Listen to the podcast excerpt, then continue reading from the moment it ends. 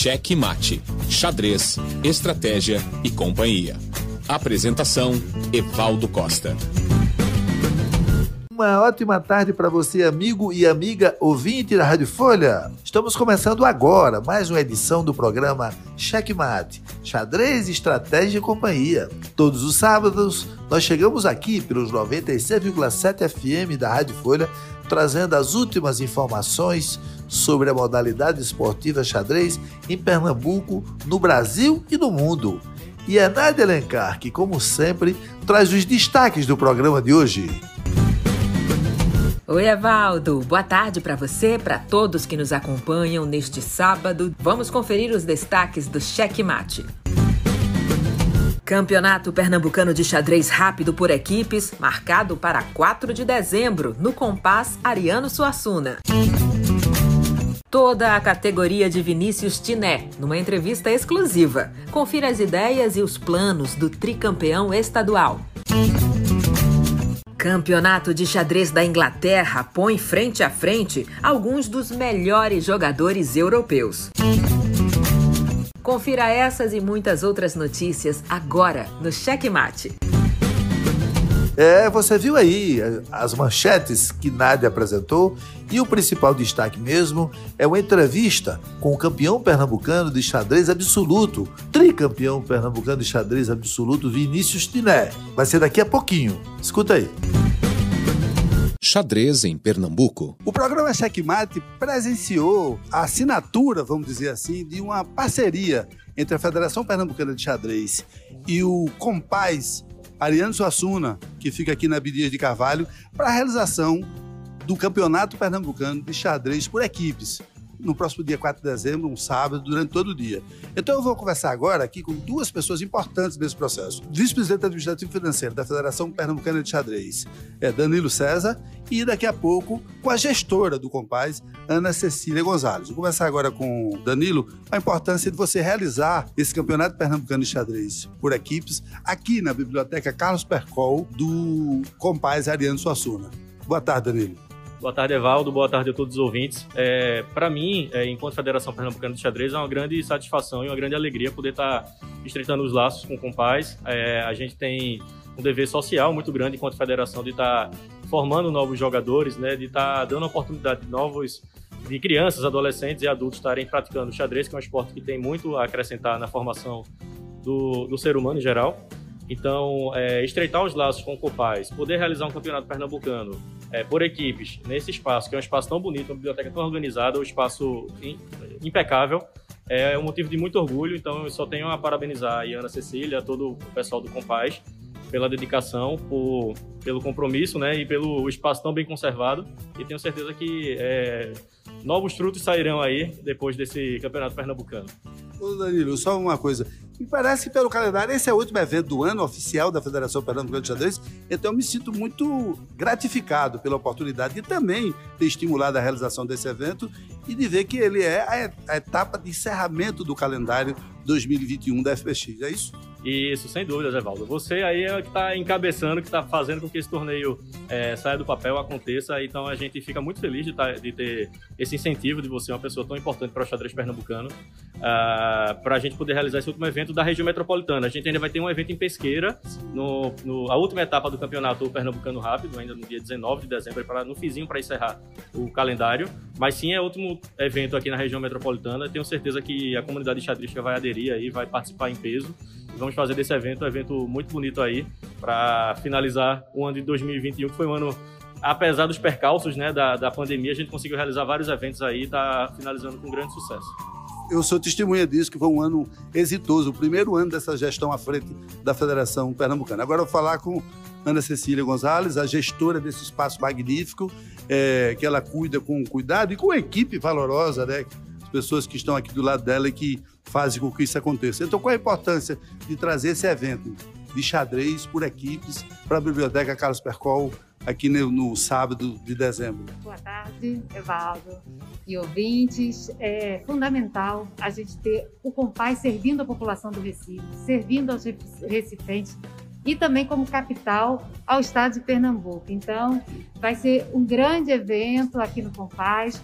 É importantíssimo divulgar né, o, o xadrez, esse esporte sensacional e vamos começar uma parceria. Esse vai ser o pontapé para in, inaugurar a parceria com a Federação Pernambucana de Xadrez.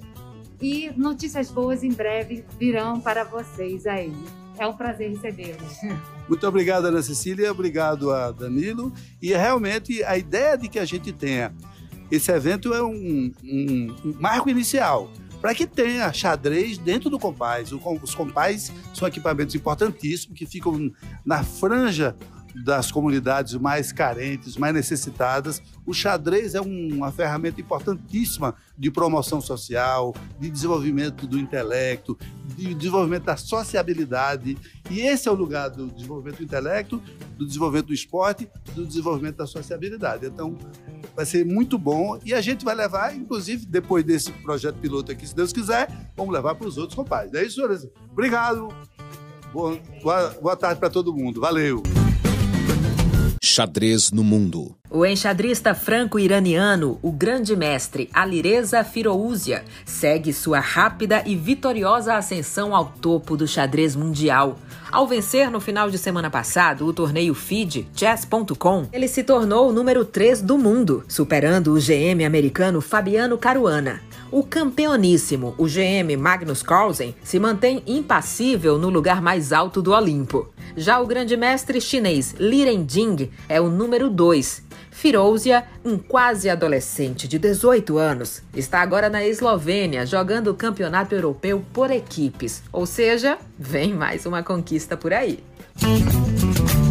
Todo mundo de olho no xadrez internacional. O London Chess Classic, mais importante torneio britânico, vai acontecer entre os dias 3 e 12 de dezembro de 2021. Os ingleses Michael Adams, Luke McShane e Gawain Jones terão como adversários o israelense Boris Gelfand, o russo Nikita Vitgov e o francês Maxime Lagarde. O torneio London Chess Classic acontece num espaço de eventos no centro de Londres. O programa Checkmate Xadrez Estratégia e Companhia tem o prazer de conversar agora com Vinícius Tiné, o campeão pernambucano de xadrez absoluto de 2018. Vinícius é um jogador muito admirado e que todo mundo que milita no ambiente do xadrez é, tem pena porque ele não joga tanto quanto as pessoas gostariam e ele não e ele é uma pessoa atarefada que tem projetos acadêmicos e profissionais que não permitem tanta frequência dele nas competições, mas que quando aparece, aparece desse jeito, né?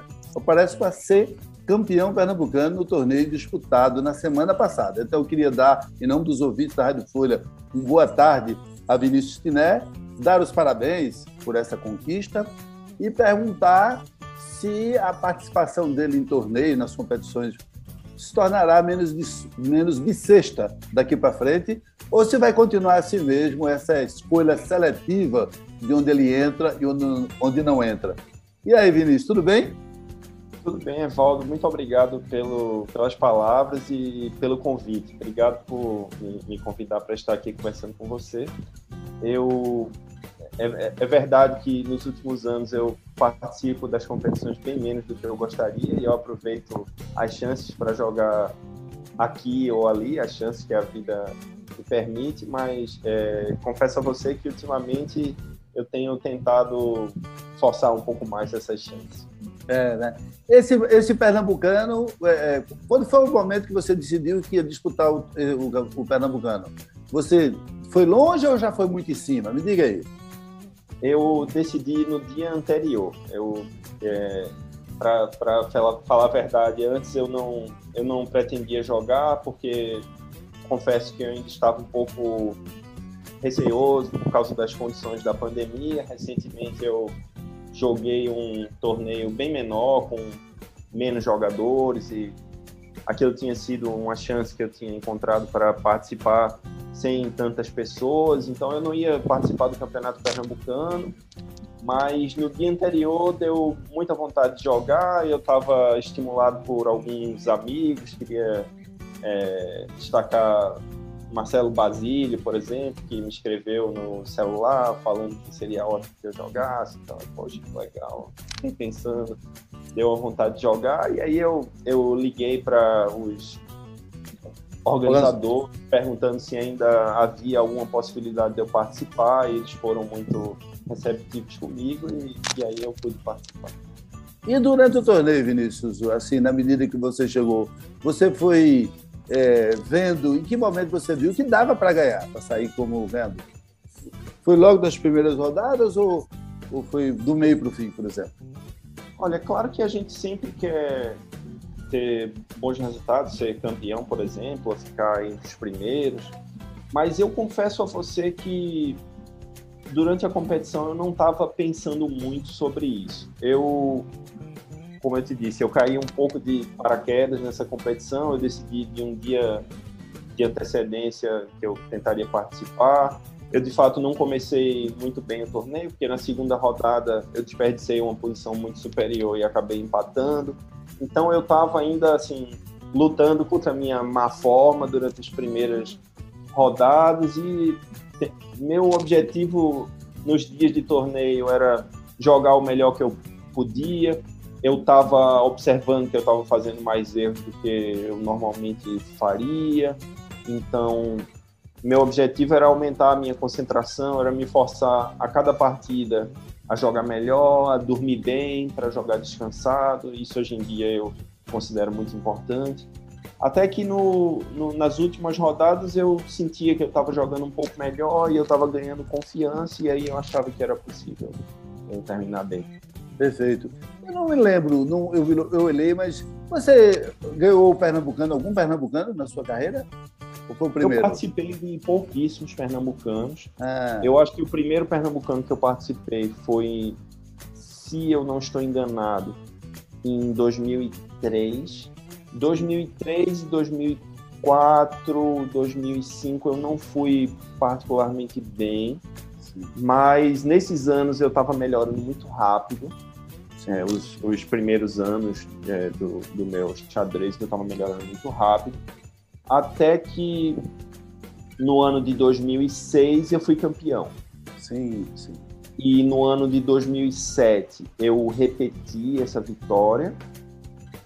Então, no ano de 2008 eu joguei, tive disputando o torneio, lembro do começo até o fim, mas nas últimas partidas, nas primeiras, na, nas partidas decisivas, eu não fui tão bem assim.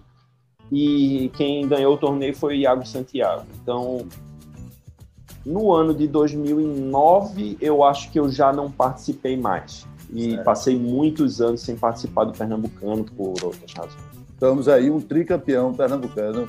Isso, é... isso foi, depois de muito tempo, eu joguei mais uma vez e consegui ganhar.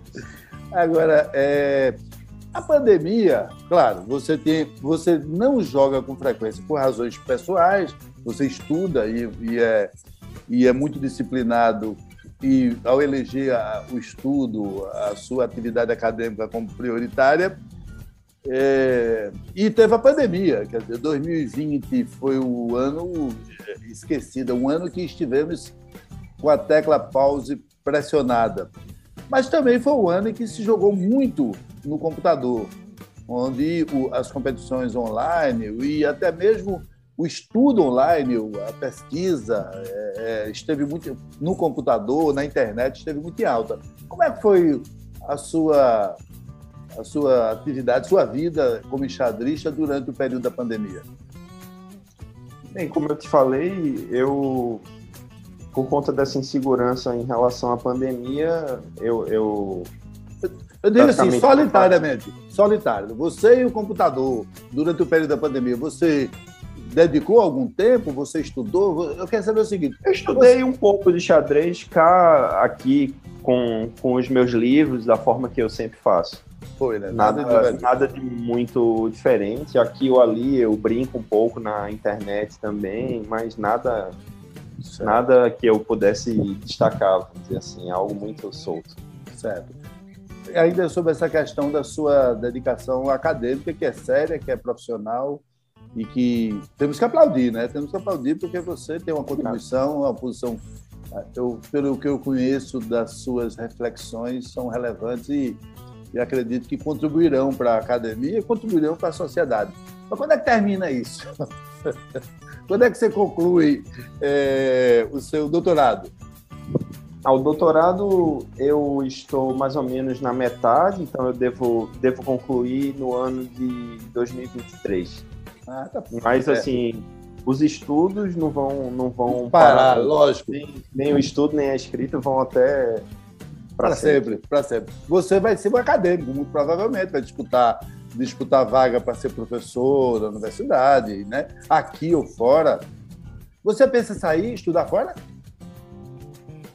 É possível que eu faça isso num futuro próximo, mas é uma coisa que está muito aberta ainda, então não, não faz é, tanto sentido especular tanto sobre essa possibilidade.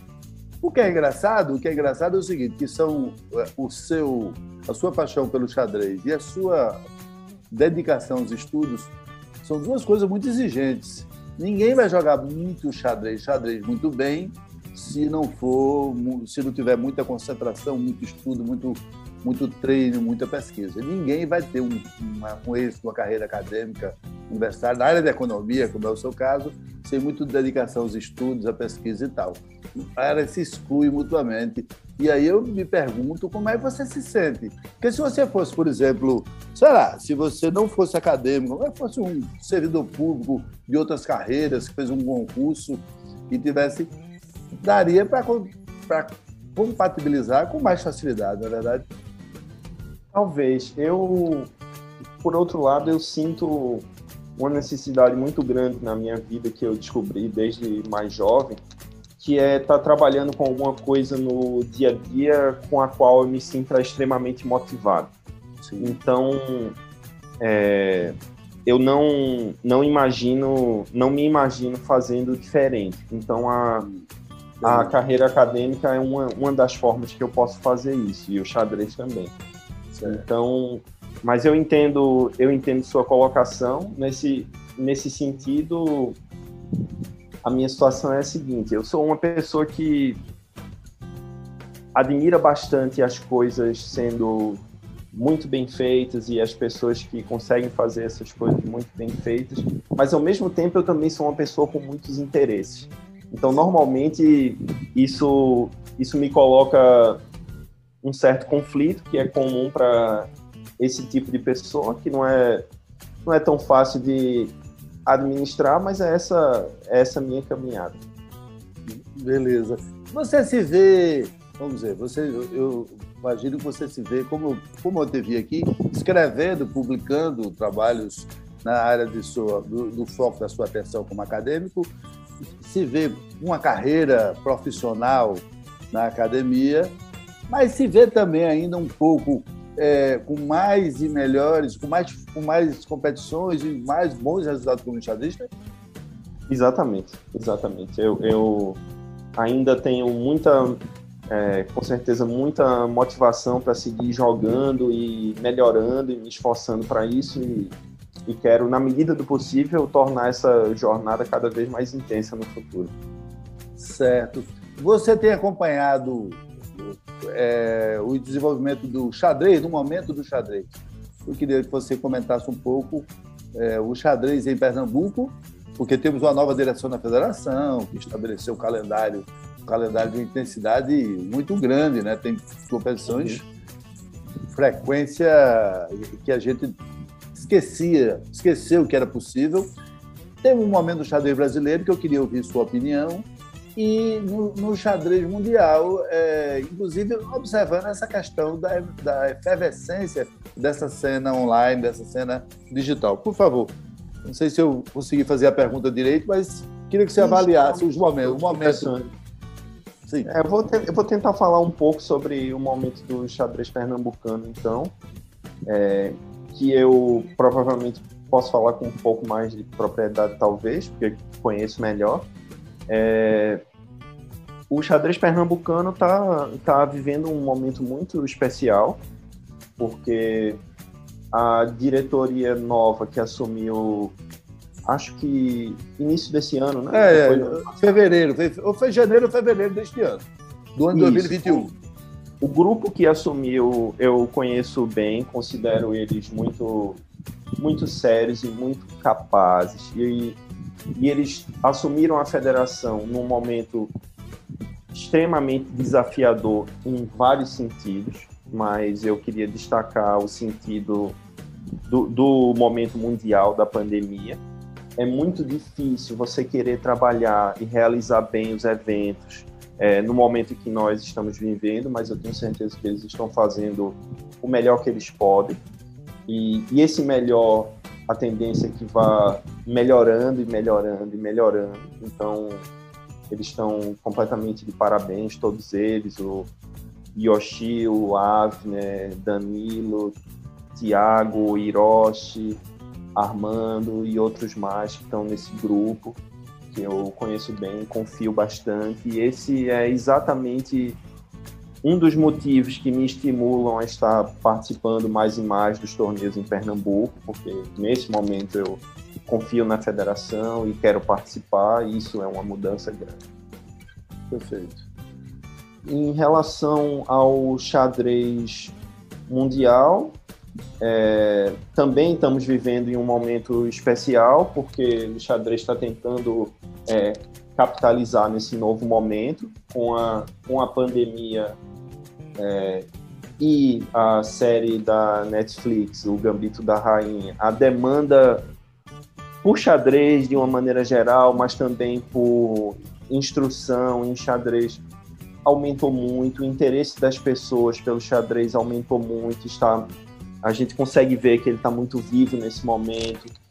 Então a gente precisa aproveitar isso e o tanto mundialmente quanto localmente, eu tenho certeza que as pessoas estão se esforçando nesse sentido e é bom que é bom que elas consigam eu acho que elas podem conseguir. Então, esse é um momento importante e muito especial que a gente está vivendo. Vai ter daqui a pouco a decisão do título mundial. Nepal e Carlsen, é, ali no, no, Oriente Médio, né? E você tem o palpite? Ah, eu não. É sempre muito difícil você prever esse tipo de coisa, mas o que o que é um bom chute é que o match vai ser muito apertado, porque é assim que foram todos os últimos é. matches. Então, provavelmente vai ser um match muito apertado, em que, sei lá, coisa que parece inteligente dizer é que Carlsen é sempre um pouco favorito, mas tudo pode acontecer na hora, muito porque esse cara provavelmente vai perder uma hora, eu acho. Mas, assim, a pergunta é, será que vai ser dessa vez ou não? Então, é isso. É, com certeza vai ser um match muito animado, porque o Nepomniachtchi é um jogador muito, muito combativo também, da mesma forma que era o Caruana no match passado. Talvez ele seja um jogador um pouco menos regular, mas parece que ultimamente essa irregularidade tem diminuído um pouco, porque ele está crescendo como jogador também. Então, eu tenho certeza que vai ser um match muito, muito interessante de assistir. Para finalizar, queria primeiro agradecer a sua participação no programa Checkmate, mas queria que você deixasse sua mensagem assim, para as pessoas. Estamos chegando no final do ano, queria que você me dissesse quais são as suas expectativas para o xadrez, mas para o Brasil, do modo geral, para a cena, para a sociedade, para esse mundo que atravessa uma conturbação incrivelmente desnecessária, absurda, inacreditável, absolutamente imprevista, imprevisível. Se, algo, se há dois anos alguém me desse um jornal de hoje para ler, um jornal de hoje eu diria que era uma ficção sem sentido que jamais que seria possível de acontecer. Então, queria, você é otimista para esse futuro próximo? Queria que você se despedisse dos ouvintes do programa Checkmate sobre isso. Você é otimista ou você vê, tem esperança nesse tempo próximo, os próximos ano que vem, por exemplo, no ano de 2022? É, bem, então eu vou me despedir novamente agradecendo bastante o, o seu convite, Evaldo, para a gente conversar aqui sobre xadrez e sobre o mundo. Então, nesse momento, o que eu desejaria é oferecer às famílias pernambucanas e brasileiras um, na medida do possível, um bom, um bom fim de ano, um bom Natal e passagem para o novo ano, que é sempre um momento de esperanças renovadas esperanças de que a situação em relação à saúde mundial e no, e no Brasil e no Nordeste possa ir cada vez mais melhorando, superando esse mau momento, que a gente possa superar essa fase também na, na política brasileira e no governo que nós temos, que essa fase possa passar no ano que vem e que nossas esperanças possam estar cada vez mais renovadas. Ok, Diné, muito obrigado, viu? Um grande abraço para você. Um abraço, Evaldo. Obrigado. Eita, minha gente, o programa Checkmate, Xadrez, Estratégia e Companhia está acabando por hoje.